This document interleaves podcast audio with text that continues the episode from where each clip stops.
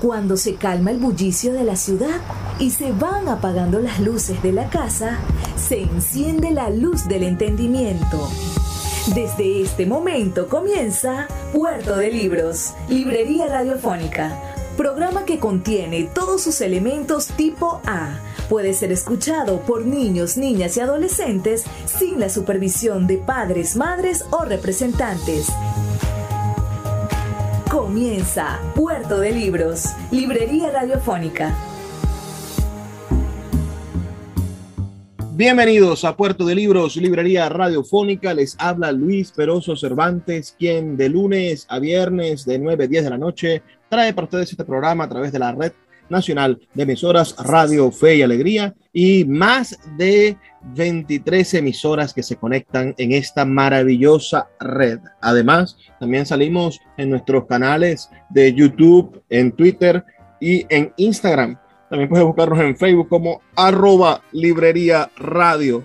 Ese, este, estas nuevas maneras también de comunicarnos y de vernos, porque intentaré que de ahora en adelante nos podamos ver en algunas, en algunas emisiones de Puerto de Libros. Hoy estamos con un invitado de verdad maravilloso, un muy tierno amigo, una persona que se ha convertido en un aliado fundamental de nuestra editorial de Sultana del Lago Editores y me refiero al novelista Álvaro de Marco, un hombre que ya ha estado con nosotros en tres oportunidades en este programa, pero creo que es ya primera vez que ustedes pueden ver su hermosa y calva cabellera que pueden escucharlo más de cerca y entender un poco eh, lo que hace y lo que dice. Álvaro, yo, Álvaro va a estar conversando con nosotros hoy sobre, sobre los libros que lo han influido, sobre lecturas recomendadas y sobre esta nueva literatura venezolana que están haciendo, la literatura de la colección Perpetuum, la literatura que se está gestando en Sultana del Lago Editores. Buenas noches, Álvaro, bienvenido a Puerto de Libros, Librería Radiofónica. Hola, Luis Peroso Cervantes, gracias. Siempre es un placer conversar contigo. y gracias por la presentación. Sí, bueno, vamos a conversar. Eh, Corrección Perpetuum es un, proyecto que estamos llevando adelante y que en buena parte se debe al apoyo que la Sultana del Lago le brindó desde el primer día. Pues ya hemos publicado 22 autores. De eso me gustaría hablar. Es decir, un país en crisis, Álvaro. Un país que se encuentra en lo que llaman algunos la más eh, inaudita e insoportable crisis humanitaria, publica en el transcurso de poco más de un año 22 autores nuevos. ¿Cómo puedes justificar eso, Álvaro de Marco?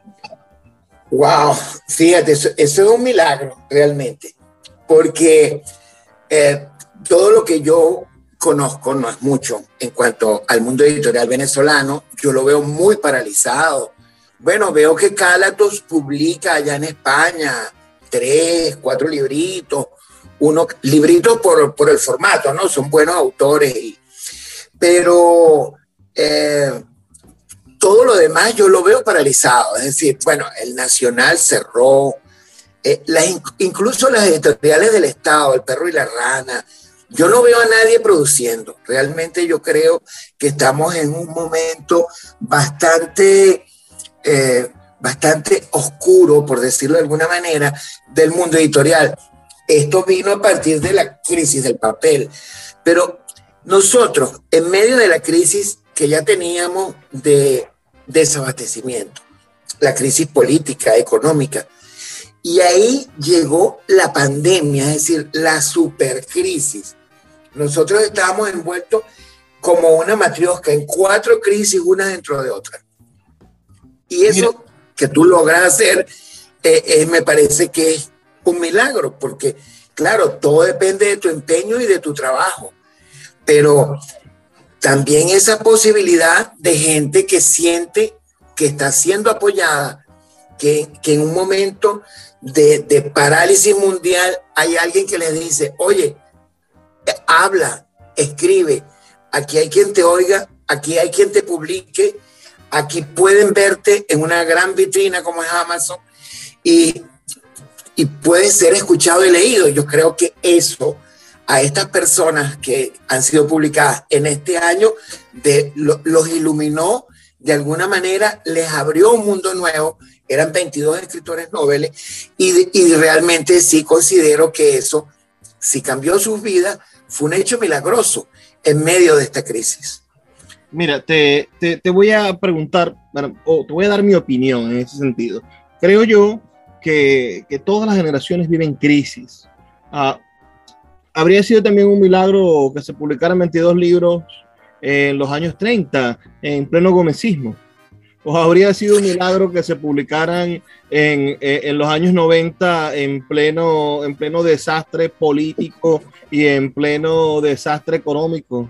¿Habría sido un milagro que se publicaran en el Viernes Negro o habría sido un milagro que se publicaran en 1940 ah, después del golpe de Estado de, que, derrocó a, a, a, Medina Angarita? Creo que, que son excusas tontas, excusas que intentan generalizar y, y, y banalizar los esfuerzos Ah, y que a veces intentan hacer un de algo que podría ser normal o algo que podría ser el resultado de la voluntad humana, de la voluntad y el tesón independiente de cada uno de nosotros, bueno, lo intentan convertir en algo épico, ¿no? En, en, en, una cosa inenarrable, en una experiencia que, que sea sobrenatural, pero que realmente eh, son los resultados de los tiempos en que nos toca vivir y la manera en la que asumimos esos tiempos. Yo sin duda estoy convencido de que tenemos que asumir la situación que nos toca vivir en Venezuela y no ponernos a llorar, no detenernos a, a, soltar un mar de lágrimas por decir, ay, me tocó vivir en una Venezuela en crisis o, o esta situación política no me deja hacer nada, yo mejor no hago nada.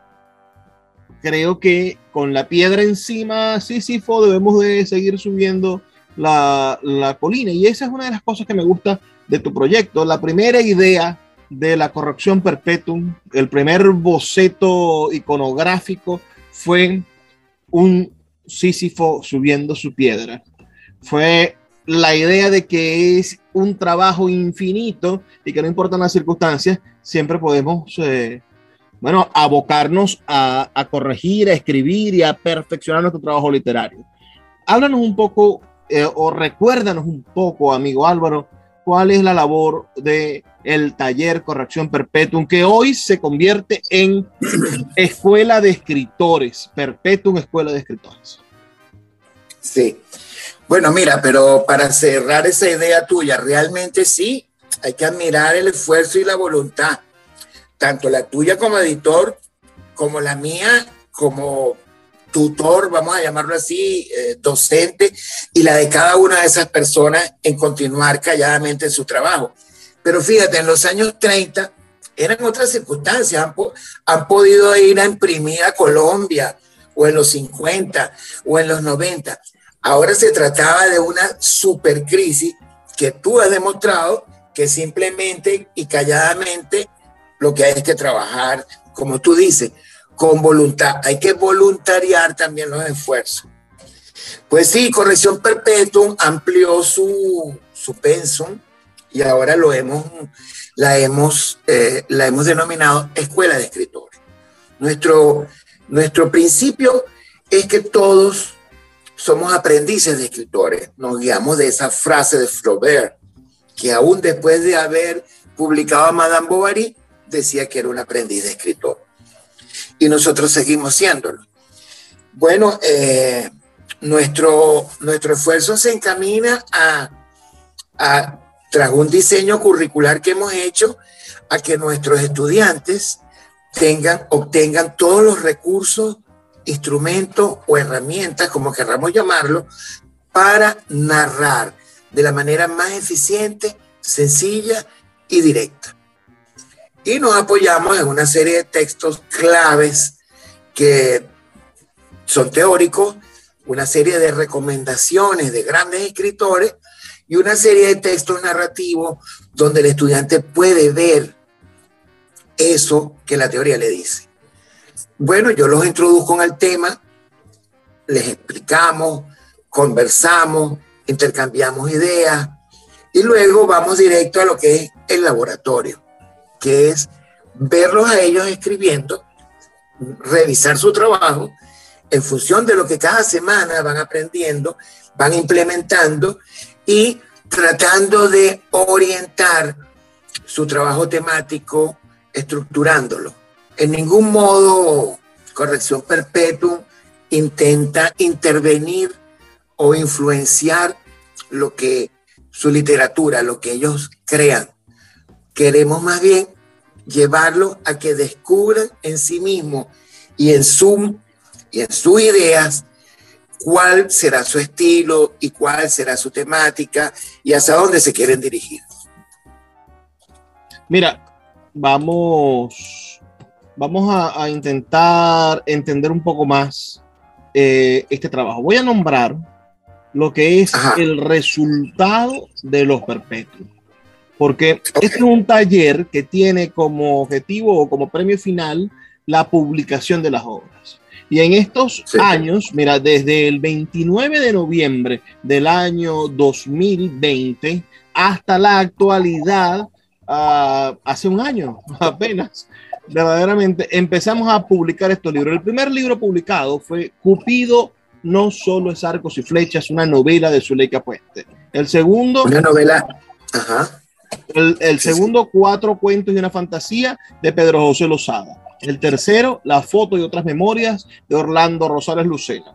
Octavio, Cómo protegerse de la intemperie y otros relatos, fue el cuarto libro. El quinto libro, Sisigia, de un joven escritor, Dorian Cartagena Rivas. El sexto libro, Relatos de un mundo sin tiempo, de Daniel de Segovia.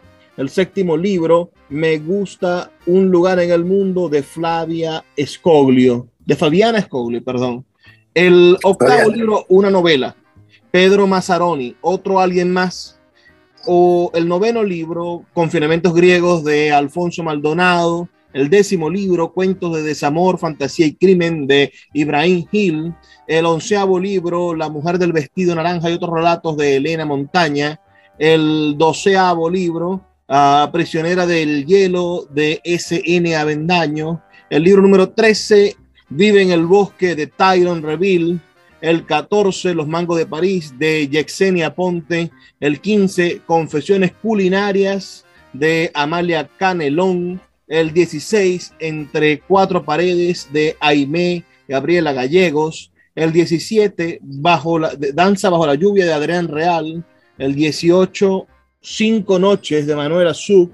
El 19, Serendipia de Kelvin Brito el 20, Capital de Pedro Mazzaroni, el 21, El último hombre de pie de Samuel Rus y el 22, Los cuentos de Ashler de Rosaria Tuberosa. 22 libros de 22 autores, en su mayoría, hermano, inéditos, en su mayoría venezolanos. Solamente tenemos dos autores extranjeros en esa lista de 22 libros. Quiere decir que hemos publicado a 20 nuevos escritores venezolanos. Ya volvemos con más de Puerto de Libros, Librería Radiofónica, pero ya vamos a comentar dónde se encuentran estos muchachos y cómo tenemos la mitad del pie dentro de Venezuela y la mitad del pie en el extranjero. Ya volvemos con más de Puerto de Libros, Librería Radiofónica. Síguenos en arroba Librería Radio. El poeta Luis Peroso Cervantes le acompaña en Puerto de Libros, Librería Radiofónica, por Radio Fe y Alegría, con todas las voces. Seguimos en Puerto de Libros, Librería Radiofónica, esta noche con mi amigo Álvaro de Marco, este novelista venezolano que se ha convertido, bueno, en la piedra angular de un proyecto llamado Escuela de Escritura per Corrección Perpetuum, que además es el epicentro de lo que yo he venido a llamar la nueva literatura venezolana. 21 entonces escritores venezolanos, algunos residenciados en Venezuela, otros en el extranjero. Háblanos de estos muchachos. Por favor, presenta a esta generación perpetuum que hoy se abre paso en la literatura y en la historia de la literatura venezolana. Bueno, fíjate, eh, eh, esta generación perpetua, yo lo llamo generaciones a cada grupo que vamos, que vamos publicando. Hemos publicado tres grupos, digamos tres cohortes de egresados de, de la Escuela de Escritores. Nosotros aquí tenemos un, un, mundo muy diverso. Esto sí es un multiverso. Aquí confluyen. Primero, hay una gran diferencia de edades. Tenemos, eh, eh, por ejemplo, eh, Samuel Ruz tiene 20 años de edad. Y Pedro José Lozada, que escribió tres, cuatro cuentos y una crónica, tiene 85 años de edad. Es decir, tenemos gente de todas las edades, pero la mayoría están entre los 30 y los 40. Esto es más o menos como la información etaria, ¿no? Sí, la mitad o un poquito más de la mitad están en Venezuela, pero eh, como te decía, tenemos varios estudiantes que están en los Estados Unidos, otros en México, otros en Costa Rica, en Panamá, en Colombia en Bolivia, en Argentina, en Uruguay, en España y en Inglaterra. Todos estos son eh, aproximadamente 10 o 12, no 13 que viven fuera del país. Y los otros están aquí adentro. Y de aquí adentro tenemos estudiantes, eh, autores publicados de Margarita. Y bueno, sí, de Margarita y los demás están en Caracas, de Nueva Esparta. Ahora bien, hemos tenido cinco novelistas y todos los demás son cuentistas. Lo que pasa es que Corrección Perpetua semanalmente le pide un ejercicio narrativo que es un cuento. Cuando alguno de estos estudiantes tiene un proyecto ya de novela en su mente o que lo ha empezado, también lo desarrollamos. Y entonces tenemos como el caso de Pedro Mazzaroni, que primero publicó su novela Otro Alguien Más y luego publicó su libro de cuentos Capital. Ahora bien, ¿cuál es el universo temático aquí? Fíjate, hay, hay, hay, hay un poco de recurrencia en el tema, uno, la nostalgia. Los que están afuera, siempre hay un cuento donde la nostalgia es parte de lo que transcurre allí. Siempre bueno, han ocurrido pérdidas y, esa gente no ha podido estar aquí. Entonces también se ventilan esos temas. Pero hay una gran tendencia a una utopía, siempre a un mundo mejor. Siempre hay una gran cantidad de estos cuentistas.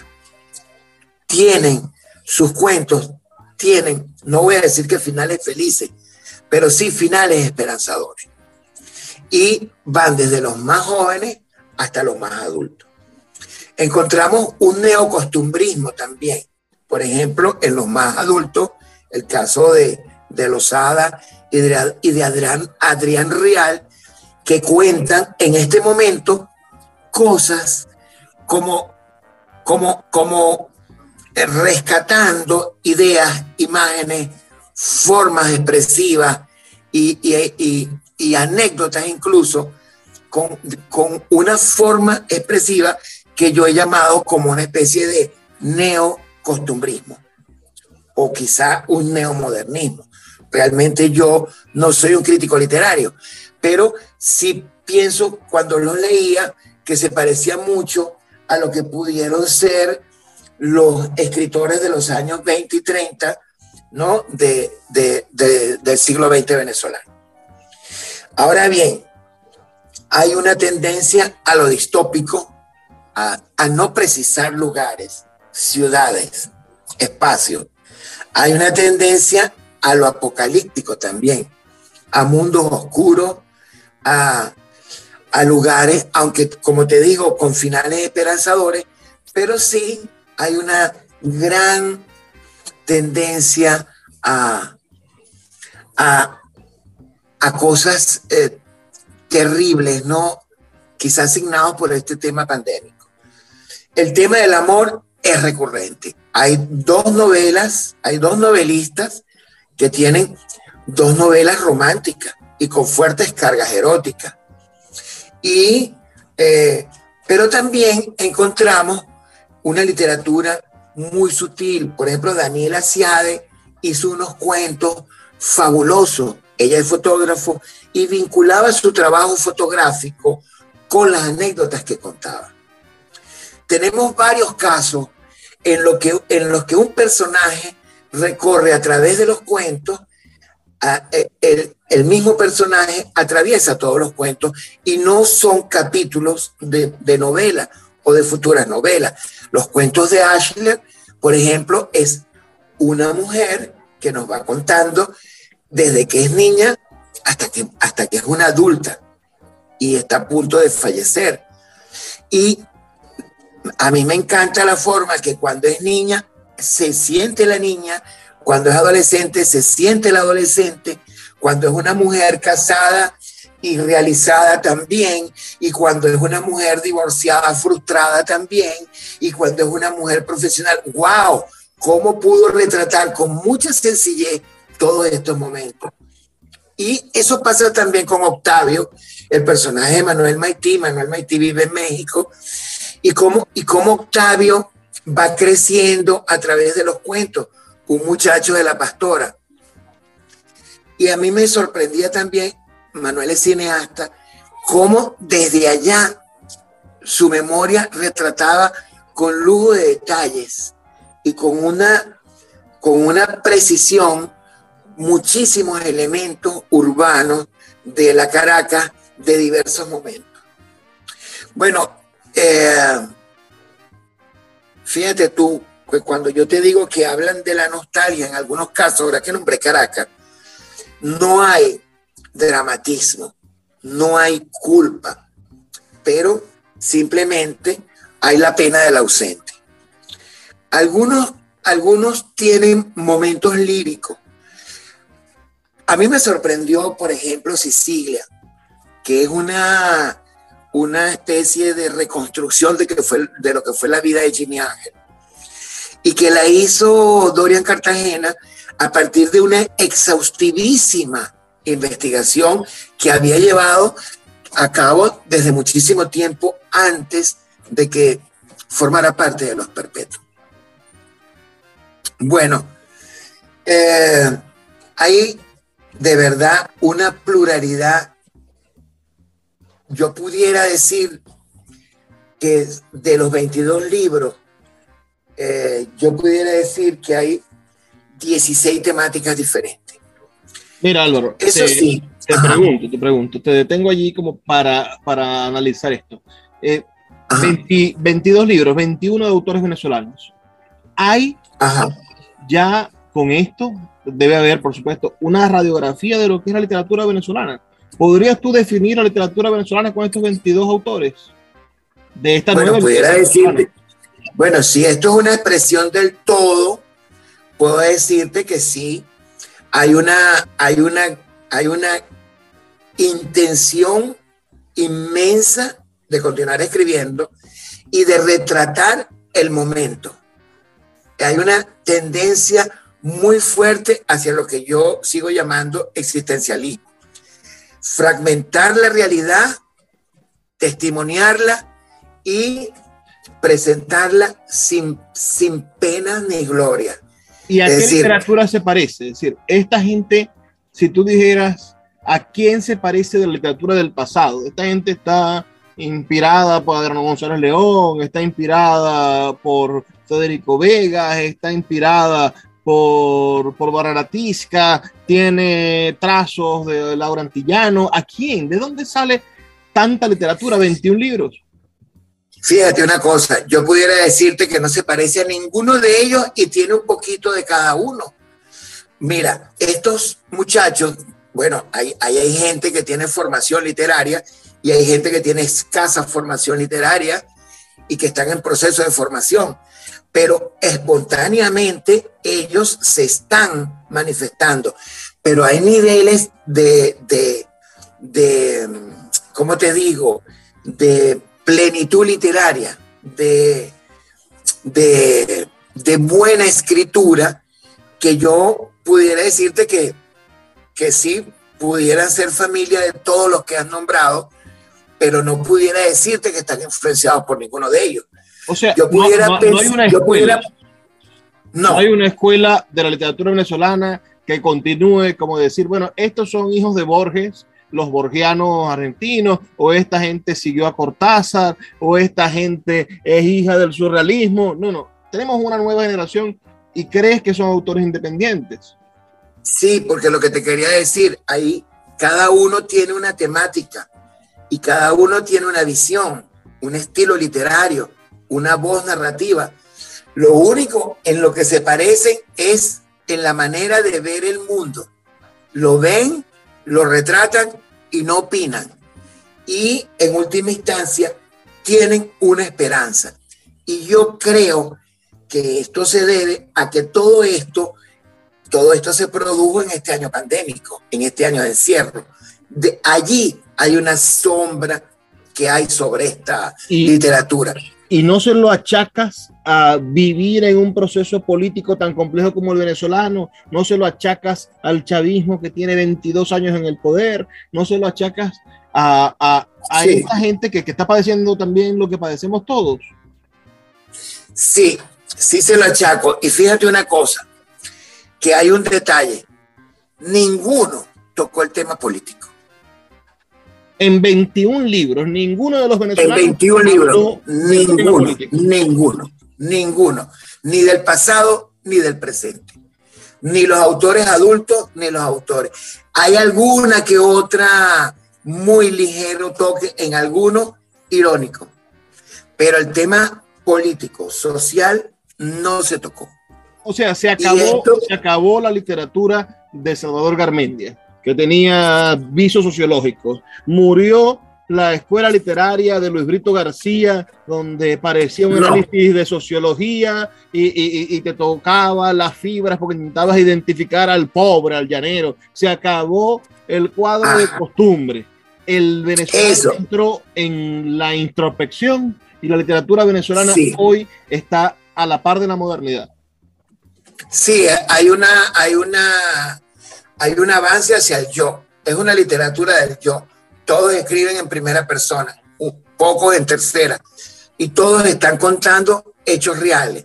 Todos están, pero escúchame, cuando hablaste de Salvador Garmendia, no, hay una precisión y hay un determinismo social. Es decir, ellos precisan momentos y describen socialmente cómo están pero no en una actitud eh, de testimonio propiamente dicho, sino simplemente un pasar. Si tú lees a Mazzaroni, tú ves la ciudad, tú ves a los jóvenes en un proceso de su diversión en la universidad, eh, bueno, pero, pero no, hay, no hay crítica social, hay presentación. Vamos a la pausa, Álvaro. Son solamente dos minutos para escuchar los mensajes que tienen para nosotros los amigos de Radio Fe y Alegría y ya volvemos con más de Puerto de Libros, Librería Radiofónica. Escuchas Puerto de Libros con el poeta Luis Peroso Cervantes. Síguenos en Twitter e Instagram como arroba Librería Radio. El poeta Luis Peroso Cervantes le acompaña en Puerto de Libros, Librería Radiofónica, por Radio Fe y Alegría, con todas las voces. Seguimos en Puerto de Libros, Librería Radiofónica, este espacio que hacemos con tantísimo cariño para ustedes de lunes a viernes de 9 a 10 de la noche por la Red Nacional de Emisoras Radio Fe y Alegría, 23 emisoras conectadas conectadas para llegar a sus hogares con buena literatura. Esta noche estamos con mi amigo Álvaro de Marco, que vive... ¿Dónde estás ahorita, Álvaro? ¿Estás en, en el centro? En Horizonte. Eh, en el centro estoy en Horizonte, en Caracas. En, eh, bueno, en el este de Caracas. En el este de Caracas. ¿Qué tal el clima caraqueño? ¿Ya está bajando Pacheco? Sí, sí, ya bajó, ya bajó. En el día hace un calorcillo y después de las 6 de la tarde hasta la madrugada un gran frío. Bueno, para nosotros 16 grados, 17 grados es mucho. Para un maracucho eso es el Polo Norte. Eso... Ah, bueno, vénganse. Bueno, amigos, eh, Álvaro de Marco es uno de los creadores eh, más interesantes de nuestra literatura contemporánea. Álvaro tiene estudios en literatura profundos, es licenciado en letras de la Universidad Central de Venezuela y también está titulado en un estudio de posgrado como magíster en literatura venezolana. Álvaro, me comentabas en algún momento que tu tesis eh, de, para ganarte como licenciado en letras fue un estudio de Paradiso de José Lezama Lima, uh, si mal no recuerdo. Y, y yo quiero sí, traspolar sí, entonces una novela tan complicada, quienes no conocen a José Lezama Lima, es un escritor cubano Uh, que fue un genio de, de, la literatura de lo que podríamos llamar el barroco latinoamericano y que fue alabado por escritores como Julio Cortázar, como los grandes escritores del boom latinoamericano, y que por no tener una literatura socialmente comprometida como si lo tuvieron, como lo tuvieron Fernández Retamar, como lo tuvo quizá el propio Alejo Carpentier, que, que eran literaturas sociológicas. Bueno, la, la gente en Cuba lo, lo, lo solapó al, al, gordo Lezama, a quien además padecía un montón de, afectaciones, era asmático, etcétera. Pero fue gracias a su talento que su literatura se dio a conocer mundialmente. Uh, pero es una novela verdaderamente complicada, es una especie de Ulises tropicalizado. Eh, ese, ese personaje de, de Lezama José Semí es un personaje verdaderamente complicado, lleno de traumas, que, que describe una, una, una, clase social cubana, pero al mismo tiempo describe un comportamiento mental del latinoamericano eh, o, de cierto tipo de latinoamericano que se siente relegado ante, ante la fuerza y el ímpetu y la violencia de sus congéneres, ¿no? Porque no todos son orilones en esta Latinoamérica, también están los que se sienten afectados y los que son más sumisos o reciben los golpes del otro. Para dar un golpe alguien tiene que recibirlo.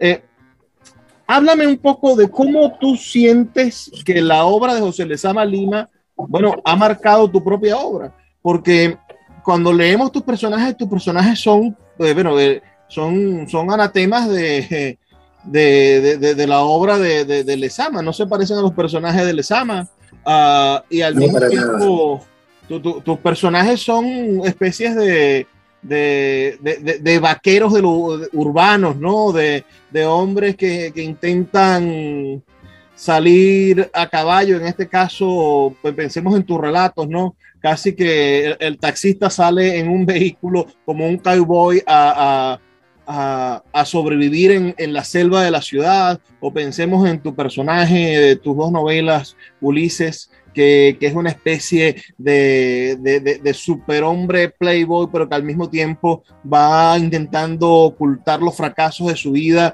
y esto lo hace con violencia, ¿no? Se resiste a sentirse fracasado háblanos de, de, por qué un hombre que construye esta literatura, bueno, estudia a José Lezama Lima y estudia profundamente a, a esos autores tan complejos.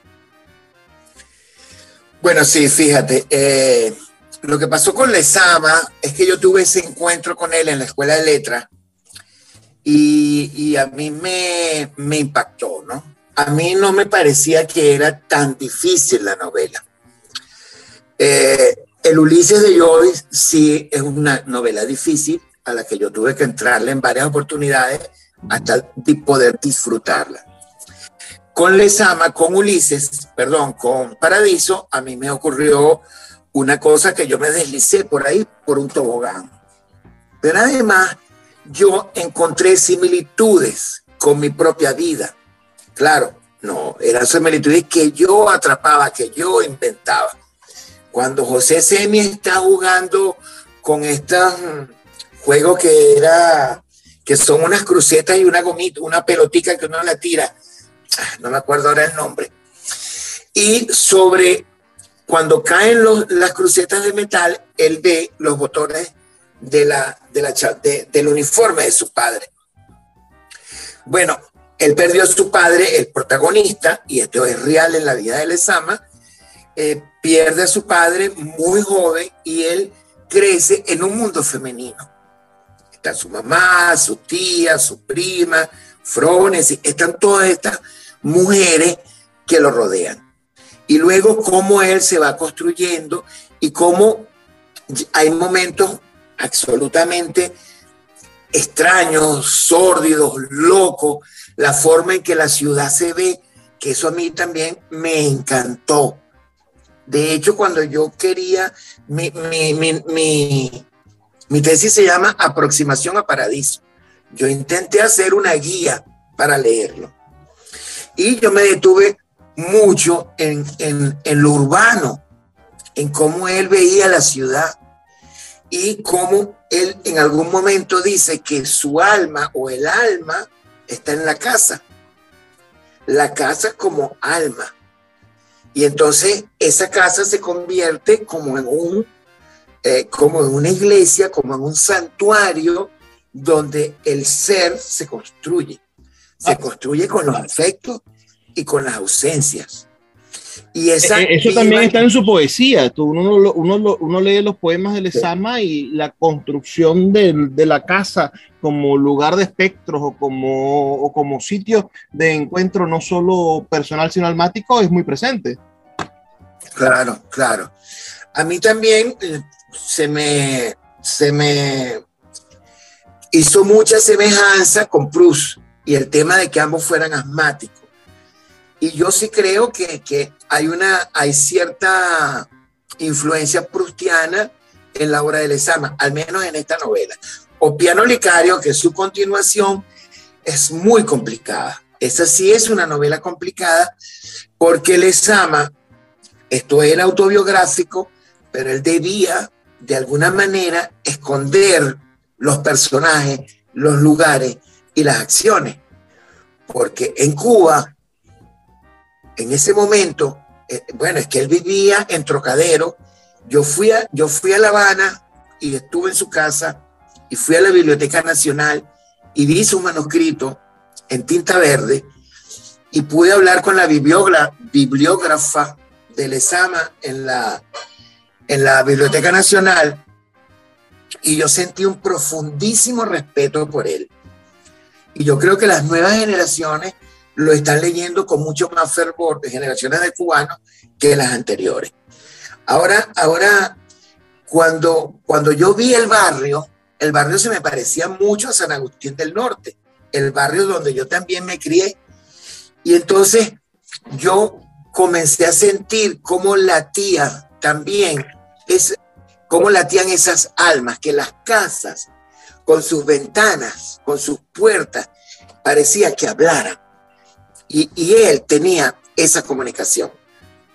Con lo arquitectónico reflejaba a esos seres que estaban dentro, tanto a los vivos como a los muertos.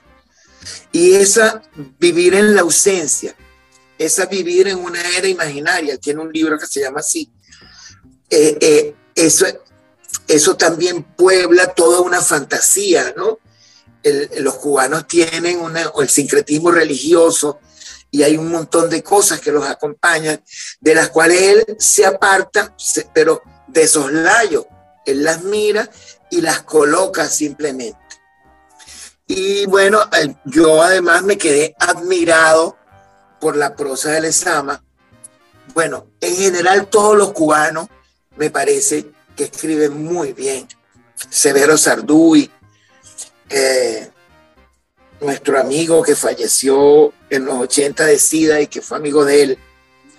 Ah, eh, te refieres a Arenas, Arenas. Ajá, Reinaldo Arenas. Eh, bueno, a mí me parece, eh, ahora Leonardo Padura, a mí me parece que los cubanos escriben muy bien. Y ahora hay uno que lo llaman el Miller caribeño. Por supuesto le tengo envidia. Se llama Juan Antonio González y escribió una novela interesantísima que se llama Animal Tropical. Pero quienes llaman a Juan Antonio el Miller Tropical no han leído Ulises. Estoy Ahora bien, mis personajes, yo me, conseguí con un lector a, al cual le di tus novelas y me dijo que eran novelas groseras. A mí me encantan tus novelas porque son verdaderamente expresiones de, la, de, un erotismo crudo y una búsqueda de, lo sexual, de lo, de lo animal, de lo instintivo, pero también son muy veloces. Son novelas que se devoran porque están construidas en un ritmo bastante urbano. Entonces, ¿qué, ¿cómo un lector tan profundo de Lesama escribe a un personaje que puede pasar por, por vulgar, por grosero, como, como Ulises?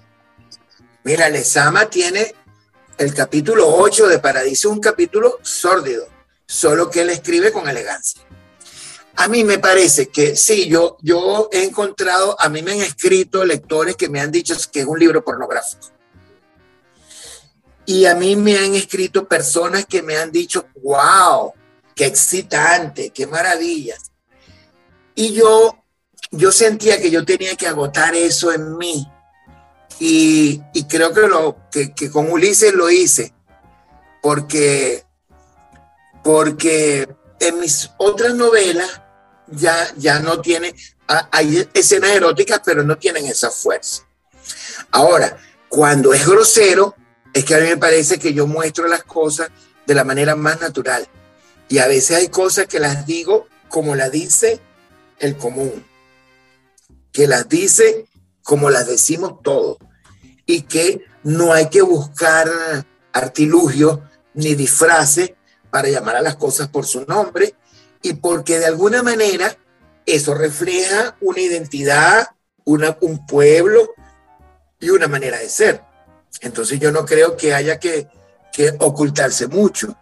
Yo sí había una intencionalidad manifiesta de que demostrar las cosas tal como se ven. Mira. Quería que fuese una película, si se quiere, eh, perdón, que fueran novelas que si se quiere fuesen cinematográficas. Pensemos en eso mismo, en, la cinematografía de la literatura. ¿Cómo, cómo sueñas tú que, que, que esta literatura venezolana sea representada? Hay muchos yo, yo, yo, veo a mucha gente, leo, leo muchas cosas que suceden, intento ver al teatro nacional contemporánea, siento que hay gente que está muy, muy sobrevalorada en, en ese ámbito de la literatura venezolana, gente que, que, consideramos que han ganado premios, etcétera, etcétera, etcétera, y que finalmente su aporte a la literatura venezolana es una redundancia y quizás están mostrando afuera lo que aprendieron en las escuelas de letras, pero que que sin duda no son verdaderamente originales o son máscaras de máscaras. Yo, yo aprecio muchísimo en la literatura la autenticidad, la capacidad de desnudarse y mostrarse a sí mismo. Y como uno medio conoce a esa gente, sabe que no están siendo auténticos, que son falsarios, que están mostrando una, una, una máscara de lo que no son, porque después muestran sus miserias y sus miserias no están en sus novelas. Sería más interesante si fueran miserables y mostraran sus miserias en las novelas. Bueno, pero háblame de, de, esa literatura venezolana que no ha llegado al cine. Tú que, que, que, tienes un recorrido muy interesante como archivista y como conservador de documentos fílmicos, ¿por qué crees que, que no he podido todavía filmar la literatura venezolana o filmar lo auténtico del venezolano? Porque cuando uno ve Huele Pega, uno, se, uno, uno, uno sabe que hay una denuncia social, pero también sabe que está exagerado.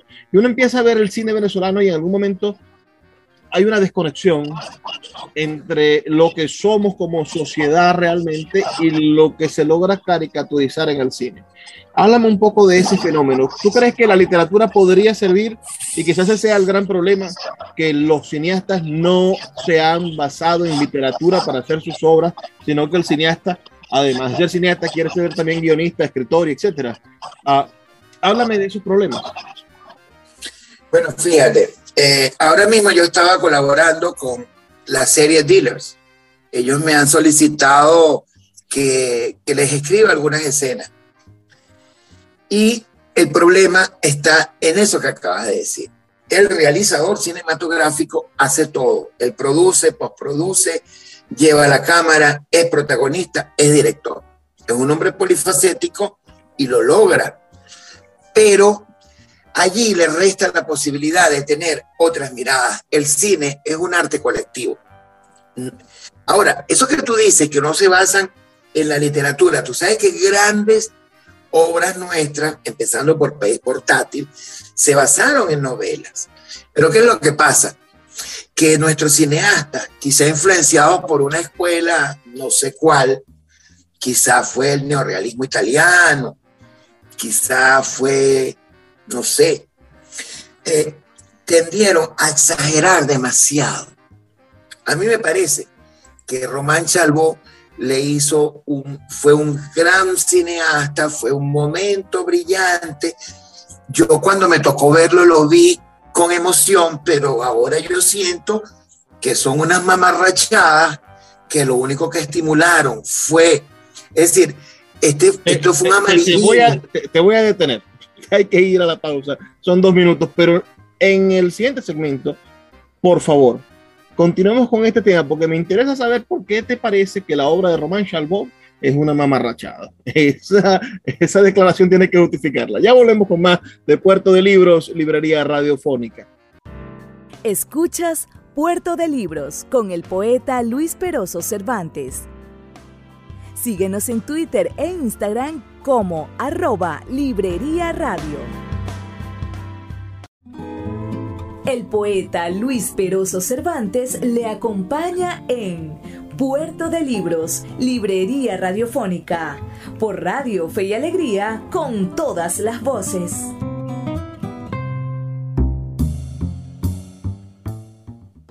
Seguimos en Puerto de Libros, Librería Radiofónica, esta noche con mi amigo Álvaro de Marco, quien se ha metido en camisa de once varas. Me estuvo diciendo en el segmento anterior que eh, la estética de Román Chalbó es una mamarrachada. Bueno, Háblame un poco sobre eso. Justifícate, Álvaro de Marco.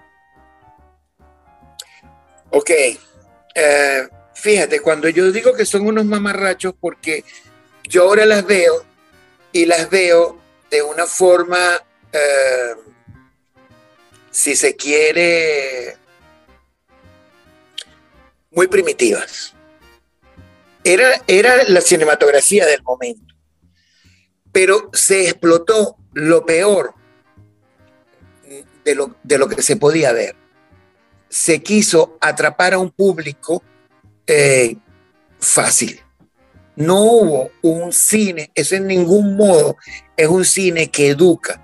En ningún modo ese cine mostraba el ser venezolano que, realmente era. En algunos casos es hasta apología del delito.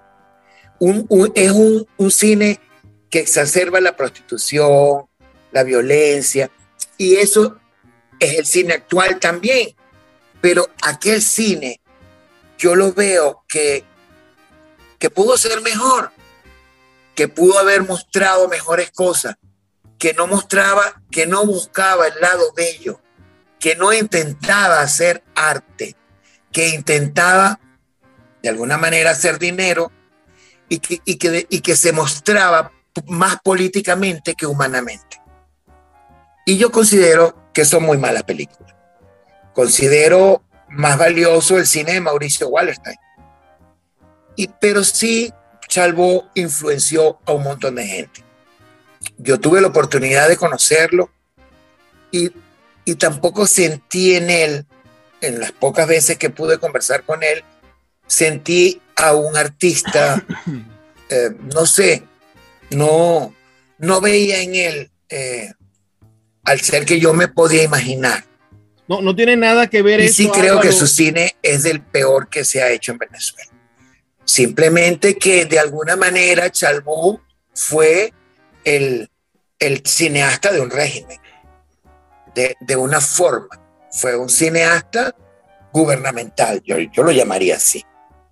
Y luego nada que ver en Adolescente, en Adolescente, que es su primera película, me parece un, un, cine fabuloso.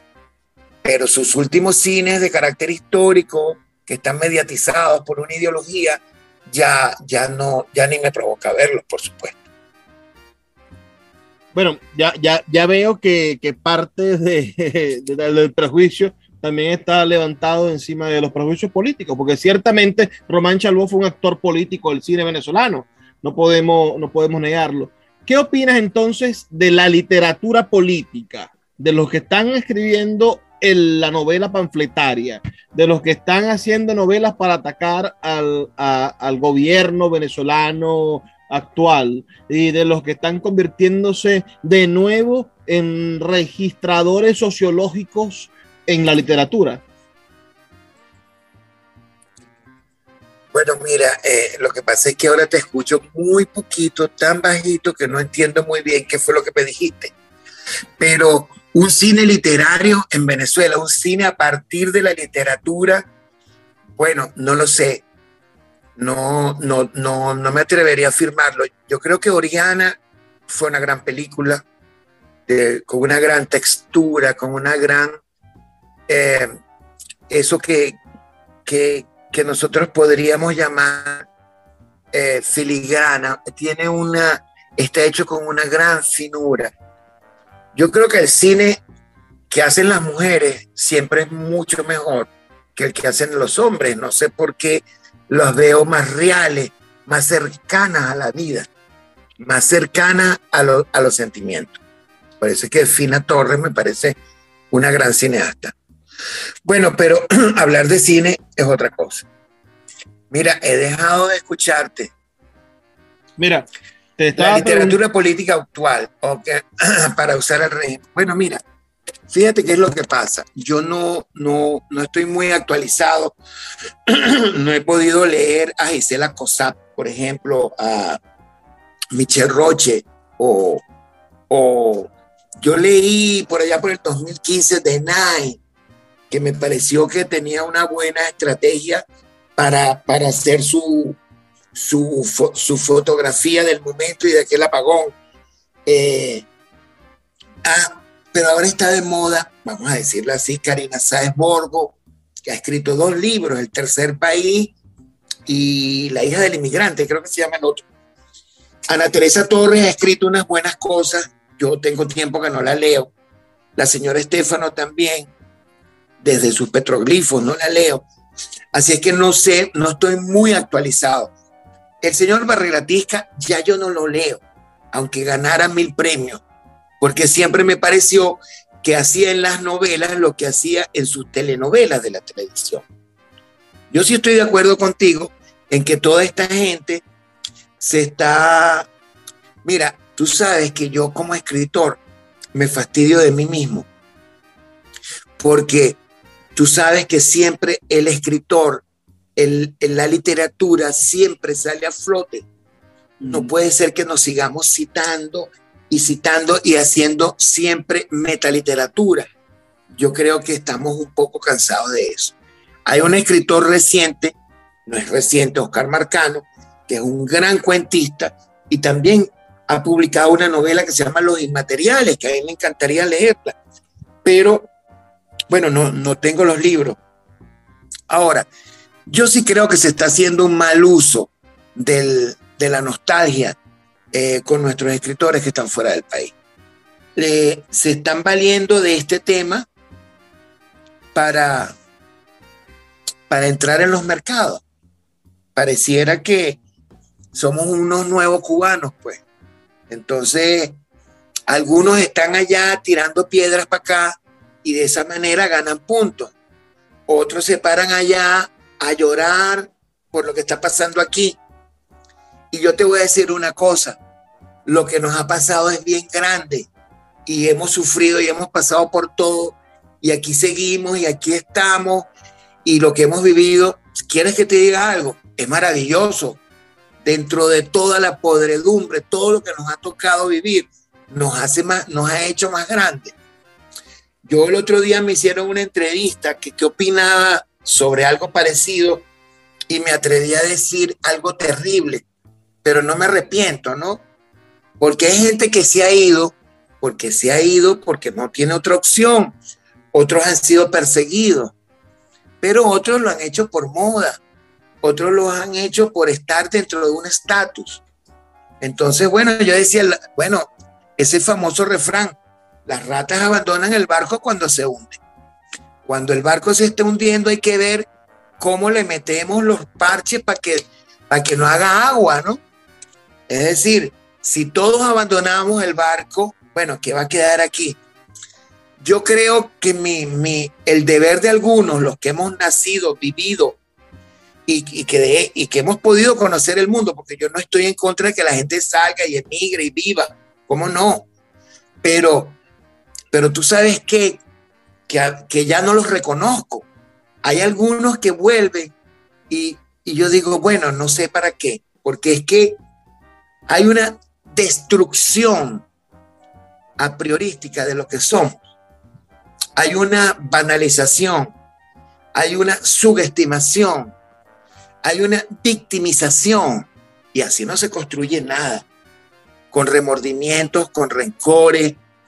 Bueno, no sé, yo creo que nosotros tenemos un gran momento histórico del cual podemos sacar mucha literatura y sobre todo mucha alma, que es lo que decía Alessandra.